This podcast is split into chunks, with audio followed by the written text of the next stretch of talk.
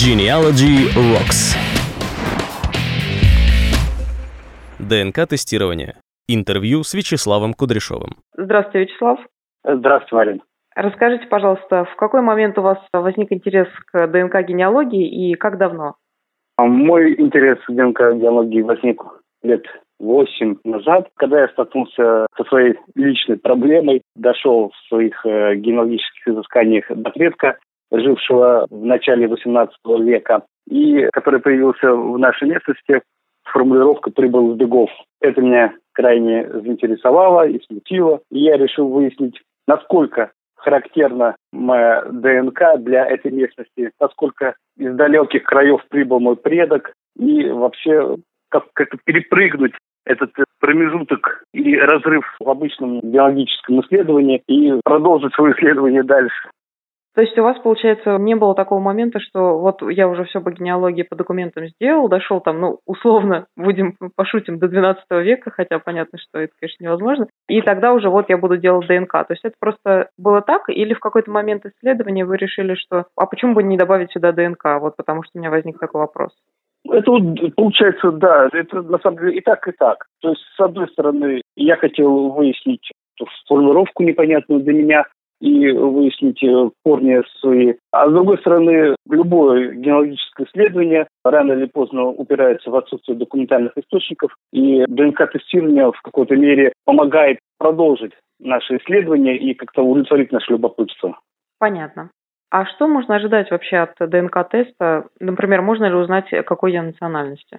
Вот это самый широко распространенный вопрос, и на самом деле на него неожиданный ответ. ДНК-тест не показывает национальность. Самый простой пример. У меня мама наполовину белоруска, наполовину грузинка. И какой национальности будет она? Той, которую она выберет. Она выбирает русскую. То есть национальность – это, условно говоря, выбор каждого человека. Если у вас понамешано кровей, а у большинства из нас так и случилось, национальность – это то, что мы совершаем для себя. И ДНК-тест обычно это дело подтверждает, потому что он не указывает напрямую национальность. Он указывает на похожесть на те или иные популяции. Опять-таки, идет э, сравнение не с национальностями, а с популяциями, потому что та же национальность русский, те же русские состоят из разных популяций. Общих по генам, но внутри русского этноса но эти вот популяции несколько отличаются друг от друга. И русский – это такой собирательный термин. Национальность – это не то, что ДНК-тестирование вам откроет. А что еще будет в ДНК-тесте, кроме того, что, допустим, определиться, что я принадлежу к населению на территории России? Что еще можно там ожидать?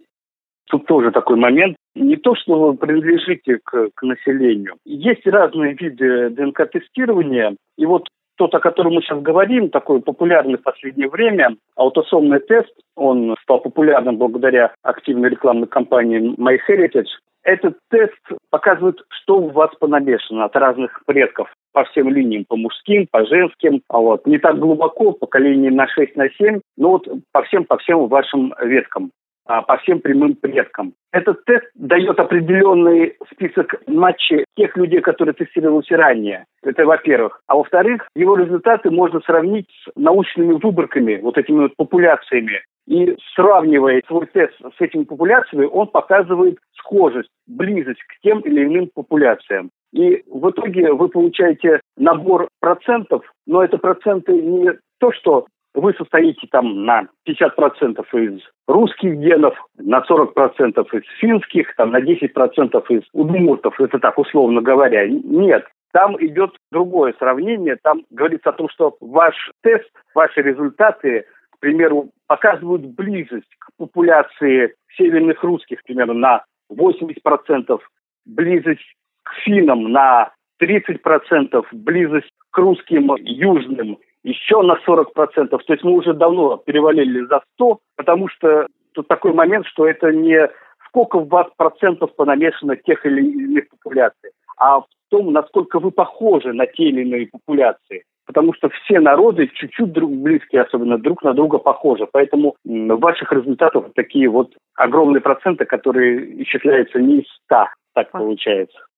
А как по этому тесту найти конкретных людей, родственников? Вот из этих вот матчей, матчей это совпадение, список матчей дается на том сайте, где вы тестировались, сайт той компании, где вы тестировались. Самое распространенное тестирование, ну, может быть, я так однобоко к этому подхожу, потому что мне это нравится. Эта фирма Family 3DNA называется. Есть и другие конкуренты ее, тоже некоторые из них высокоупотребительные, но я ориентируюсь на Family 3DNA. Вот у Family 3DNA будет ваш личный кабинет, и после этого теста в нем выскочат список людей, которые вам так или иначе похожи, близки вам, в разной степени удаленности от вас. И чем более они вам близки, чем меньше между вами различий, тем считается, что они более близки вам по генеалогическим меркам. Но зачастую такие совпадения, матчи, они чаще всего далекие. И те оценки родства, которые компании ставят, и Family Trade и другие, они очень оптимистичные. Сложно ориентироваться, когда человек, к примеру, русский делает тест такой вот аутосомный, а у него среди матчей одни британцы, немцы и все остальное. И он начинает думать, неужели я какой-то европеец? А на самом деле тут проблема в том, что они, во-первых, и далеки, а более близкие еще, может быть, не протестировались вам. И такой вот э, перекос идет искусственный. Понятно. То есть для определения родственников очень важно, чтобы те, кто сдал до этого тест, были в базе этой компании. Да, совершенно да, правильно. То чтобы она была а, большой, правильно? Да, да. Чем больше тестируется, тем более точные результаты мы получим. И более точные можно выводы из этих результатов делать. Ну, отсюда просится логичный вывод, что русским людям, если они хотят найти родственников и найти с ними контакт, то есть уже тех, кого они видят в своем древе, а не, допустим, нового дедушку из Америки, которого они не знают, а лучше обращаться к российским компаниям, правильно? Я делаю вывод, исходя из этого параметра, не вообще, а вот именно по этому параметру.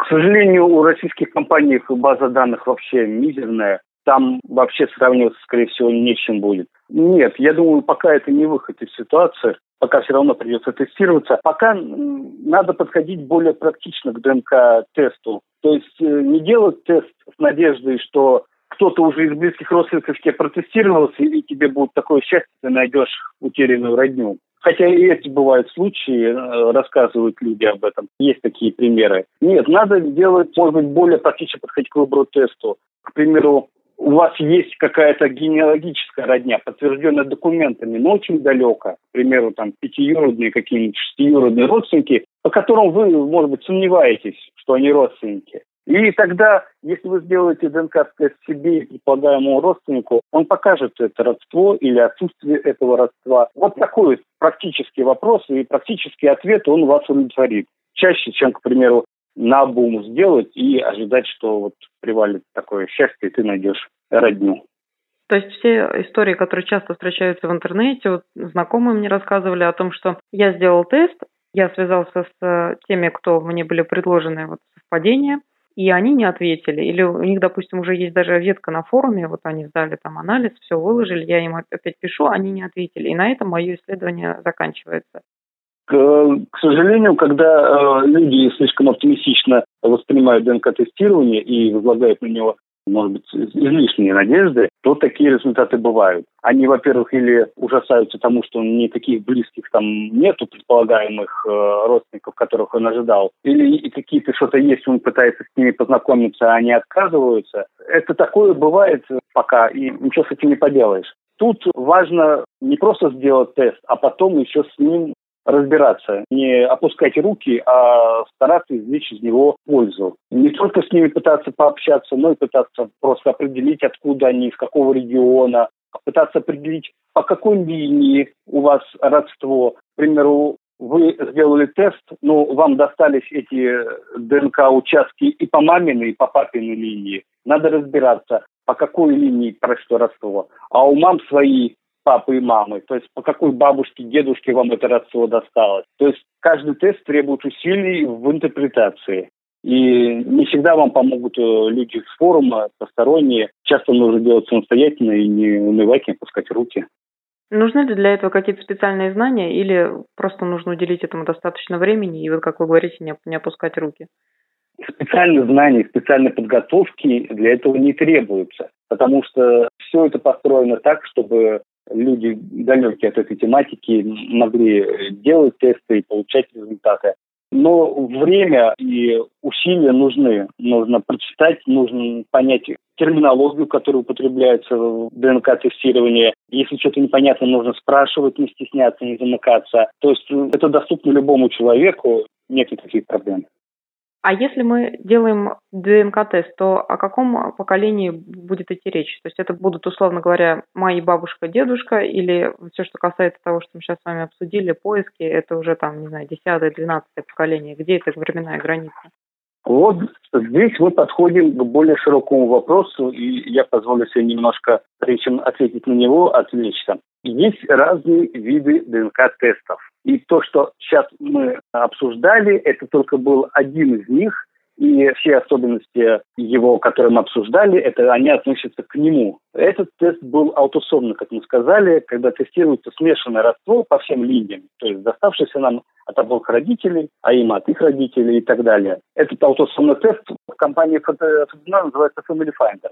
Там тестируется обычное родство не глубже шести-семи колен, ну, может быть, восьми иногда зацепит. Просто чем глубже расход, тем быстрее оно теряется. В компании есть еще компания конкурентов дна, называется 23 Andrei, там такой же похожий тест тестируется, но там еще плюс к нему идут разные тесты по здоровью, и не всем это нравится, и не все туда обращаются поэтому. ФТДНА также предлагает еще два теста, два вида теста. Есть тестирование прямой мужской линии, так называемый ИДНК. То есть это тестируются те геномные участки, которые передаются нам на протяжении поколений, но только по мужской линии, то есть от отца к сыну. Да, а у отца от его отца. Этот тест затрагивает родство гораздо более глубокое. Там идет речь уже не о шести-семи поколениях, а речь идет о сотнях поколений. То есть это в глубину на тысячи и десятки тысяч лет идет сравнение. Также есть митотест. Это тоже прямая, но уже женская линия, когда достается ДНК от мамы к дочке, да, а у мамы от бабушки. Тоже вглубь веков бьет, так же, как и ДНК-тестирование. А вот здесь вот у меня такой маленький уточняющий вопрос. То есть, получается, до аутосомного теста, о котором вы говорите, который, как я понимаю, появился относительно недавно для пользования широкой публикой, получается, до этого женщины должны были, условно говоря, платить в два раза больше, чем мужчины, если хотели узнать всю свою родню. Правильно? Ну, нет. Во-первых, он появился недавно, он стал популярным недавно благодаря этой рекламной кампании My Heritage. А тест очень давний, и им уже несколько лет пользуются этот Family Finder аутосомный. И Фадуна его делают, и 23 дни. Это нет, это нет, не были так ущемлены в этом плане женщины. Это не так. Это во-первых. А во-вторых, что мешает женщине процессировать не только себя, но и, к примеру, отца, братьев или своего сына, и процессировать их и ДНК. То есть точно так же, как и мужчины тестируют и себя, и своих бабушек, мамы, дочек. Тут полное равноправие в этом. Естественно, что когда тестируешь самого себя, у тебя есть ограниченный набор, который ты можешь себе позволить просто по, чисто технически, что у женщин нету и ДНК, они не могут протестировать. Они могут только свою ниту ДНК протестировать и сделать аутосомный тест. Мужчина может протестировать себе и аутосомный тест, и, и ДНК, и у него есть МИТа тоже линия, которая ему досталась от его мамы. Но мужчина эту МИТу линию не сможет передать, к примеру, своему сыну или своей дочке. Им она достанется от их матери, в свою очередь. То есть, как бы у мужчины чуть-чуть набор побольше, но вот э, я думаю, это не проблема для тех, кто хочет тестироваться и заинтересуется тем или иным видом теста. Есть у нас разные родственники, которых можно протестировать. А как получается, если я, женщина, хочу узнать вглубь веков, как вы говорите, там не ближайшие шесть поколений, то все-таки я сдаю тогда либо свою митохондриальную ДНК и угу. сдаю, например, ДНК от отца, либо я, допустим, у меня есть сын, я сдаю ДНК сына. Вот если я сдам ДНК сына, это будет то же самое, как если бы я соберу свой комплект, скажем, из двух человек, из себя и отца? Нет. У сына э, и ДНК досталось от ему, от его отца, то есть от э, мужа. То есть вы протестируете прямую мужскую линию мужа. Если вы будете тестировать своего брата или своего папу, то вы протестируете прямую мужскую линию своего отца. То есть вот такая разница существенная. Да, ну в любом случае, например, если я хочу сдать ДНК максимально просто и узнать все о своей семье, и у меня нет брата, то получается у меня есть только усложненный вариант сдавать э, свой, свою ДНК и там, допустим, отца. Ну, если мне повезло, у меня есть еще возможность сдать. Да, и естественно, что мы не всегда в силах выбирать все, что нам хочется. Иногда бывают жизненные ситуации, что когда родители уже умерли, у тебя нет родственников по мужской линии, ни далеких, ни близких, ну, ничего здесь не поделаешь, тестируешь то, что есть. Уже не восстановить иногда генетические линии, которые по тем или иным причинам были утрачены. Просто не перешагнуть, что поделаешь. Понятно. Ну, я, если чтобы пояснить, я тут не пытаюсь, так скажем, бороться за феминизм в рамках эволюции, то, что женщинам сложнее, а просто прояснить картину, потому что никто конкретно не отвечает на этот вопрос. Не слышала я такого ответа, что, допустим, если оставить за рамками аутосомный тест, который покрывает, как вы говорите, ближайшее поколение, говорить только о изучении совсем древних предков, то, соответственно, ну и там какие-то другие вопросы, допустим, если меня интересуют, они не, которые аутосомный тест не покрывает, то, соответственно, мне нужно делать два теста, а мужчине один. Правильно я понимаю?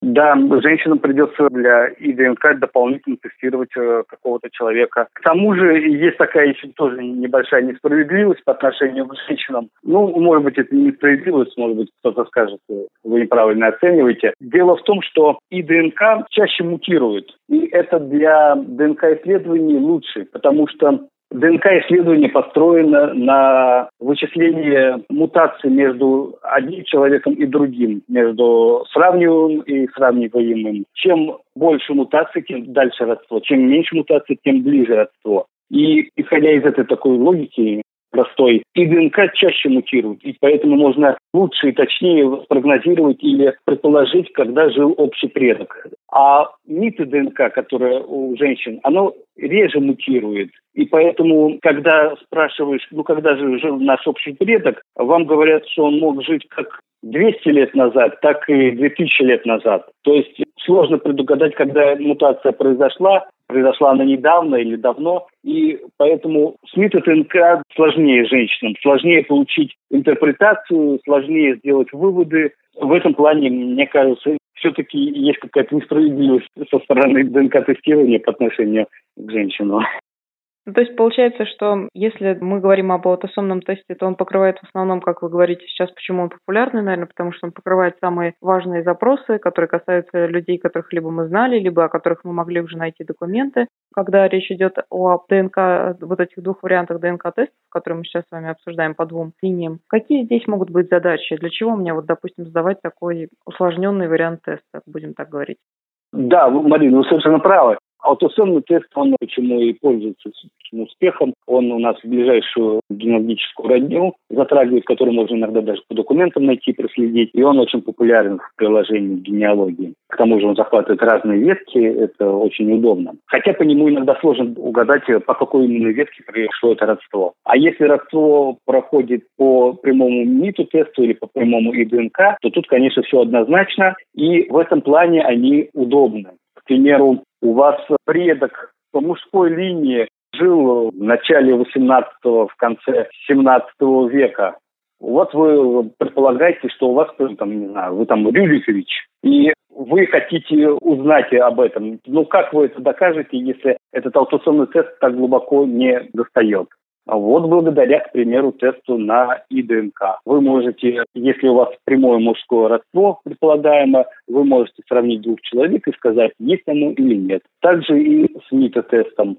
Вы предполагаете, что когда-то несколько сот лет назад у вас было общее проматерь, и вы хотите это подтвердить. И никакого аутосомный тест этого не скажет, а МИТа-тест это покажет, если у вас э, предполагаемо общее родство по прямой женской линии. Опять-таки, опять-таки, еще есть помимо практических задач ДНК-тестирования, когда мы хотим подтвердить какое-то родство, есть и общепопулярные задачи, когда человек интересуется в широком смысле, откуда его предки, из каких краев в широком смысле, какие у них были этапы миграции. И такие вот прямые тесты, которые, условно говоря, бьют на многие тысячелетия назад, они вот такие общепопулярные задачи, такое вот любопытство удовлетворяют. Даже далеко от практических целей, чисто для любопытства узнать, кем были твои предки несколько тысяч лет назад. Ну, конечно, не скажет, кто именно был по национальности, но вот какие-то строить предположения можно о том, в каких этносах они этносах участвовали, как они с этими этносами перемещались. Сейчас очень популярная тема тестирования ДНК останков каких-нибудь представителей археологических культур. Много сейчас этому уделяется внимания, и потом эти, протестировав останки, можно их соотносить с какими-то современными результатами и делать предположения о том, как мы к ним близки, и кому мы близки, и что изменилось за это тысячелетие, и насколько в нас осталось от наших предков, и кто были нашими предками. То есть, опять-таки, это все вот эти вот и ДНК, и метатест, это вот для этого, для того, чтобы заглянуть на тысячелетия назад. Но вы знаете, вот в связи с этим как раз часто просыпается тема недоверия, когда человек получает результат. Вот, например, такой отзыв я недавно слышала, что у человека 300 лет родные под вяткой жили, а когда он сделал тест 23andMe, у него на территории России по карте ареалов, которые они формируют, нет вообще ни одной области, ни одной точки, где, собственно, отмечено, что вот жили его предки. Зато есть небольшая закрашенная область в Африке, которую он вообще не недоумевает, откуда взялась. И это было у него а, такие вопросы, откуда вообще берутся эти ареалы. Это среднее значение по указанным местам рождения пользователей, которые сдавали тест? Или это все-таки делается на основе генетических данных, которые получены? Ну, 23 дни, это значит, идет тест, э, идет э, речь о тесте аутосомном. Я вот, честно говоря, не знаю, каким образом в 23 дней показываются вот эти вот карты и ареалы. Они могут и как основываться на других протестированиях, но, скорее всего, я думаю, они основываются на каких-то референтных выборках. Это более популярно у фирм. То есть они делают какие-то выборки по этносам, и считают их за среднюю величину. И потом э, сравнивают эти средние величины с каждым конкретным результатом и дают, что ваш тест настолько-то близок к такой популяции, к такой популяции, к такой. Сложно сказать, что конкретно у этого человека, не посмотрев его результаты, насколько он правильно воспринял их, верно передал, но я не думаю, что там проблема в самом тесте, проблема, как обычно, в интерпретации. То есть у заграничных компаний сложности с интерпретированием русских. Они очень часто русские этносы и популяции воспринимают как что-то среднее между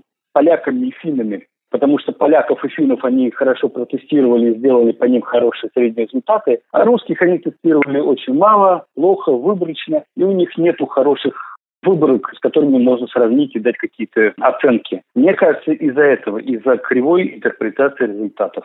А так у него все в порядке, я думаю, вполне себе русские. Есть сторонние ресурсы, по которым можно сравнить свои результаты. Есть очень хорошие ресурсы для аутосомного сравнения, называется GetMatch.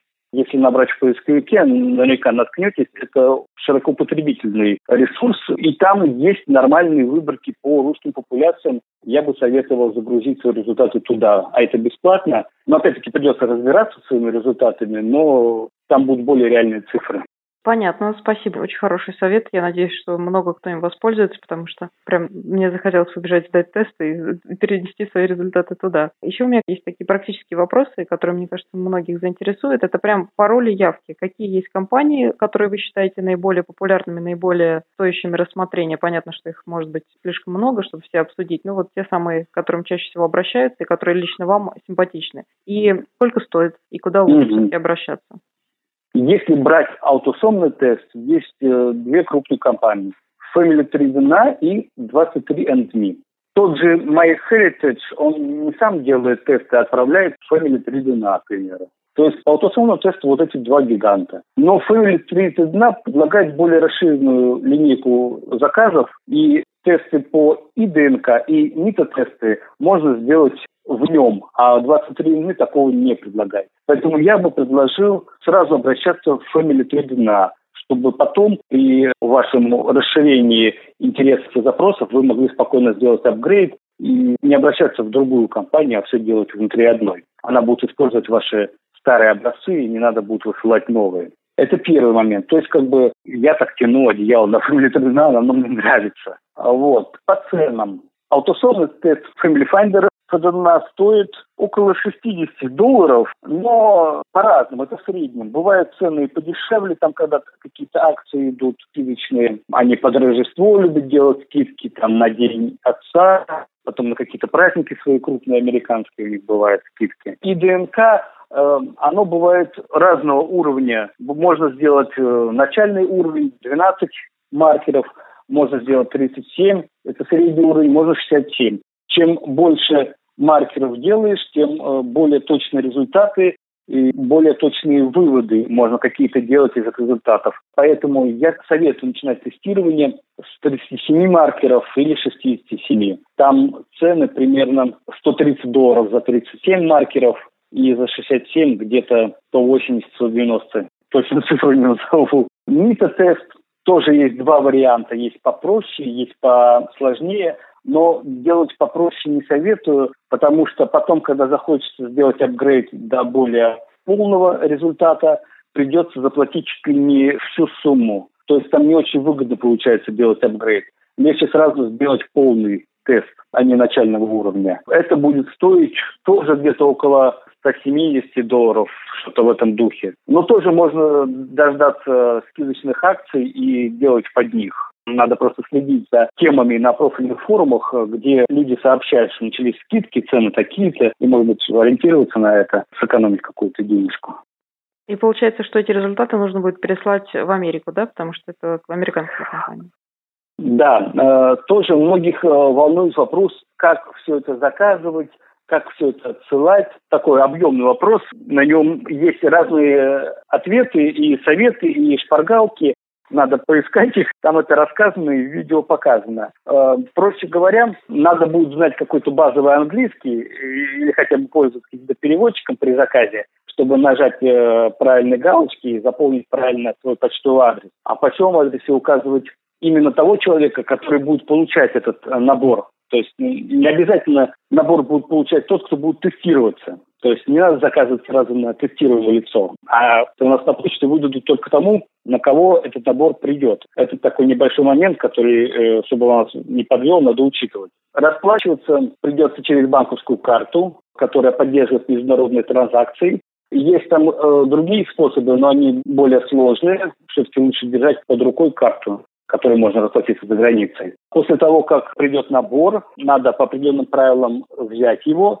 И при отсылке тоже возникают у многих сложности и страхи с тем, что можно ли пересылать свои ДНК-образцы за границу. Не запрещено ли это? Это напрямую не запрещено. Наше законодательство построено на том, чтобы воспрепятствовать торговле органами или каких-то других незаконными манипуляциями. Наши дела их не интересуют, и они не попадают под прямой запрет. Но на почте пугаются слов ДНК-тестирования и биологические образцы, Поэтому есть ряд советов, как свой тест отправить через почту и не получить отказ напуганных сотрудников почты.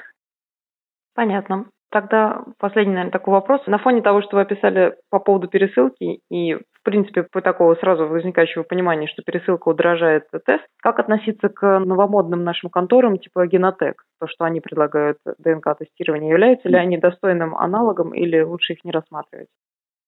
У нас в последнее время открылось несколько фирм, которые делают ДНК-тесты на территории России. Занимаются тем, что, к примеру, переправляют тоже фотодна, как многие раньше делали, а именно занимаются здесь, ДНК следуют в России. Это похвально, и я совершенно не против таких компаний. Сейчас даже вопрос не в том, насколько качественно они делают, насколько качественно они предлагают какую-то интерпретацию.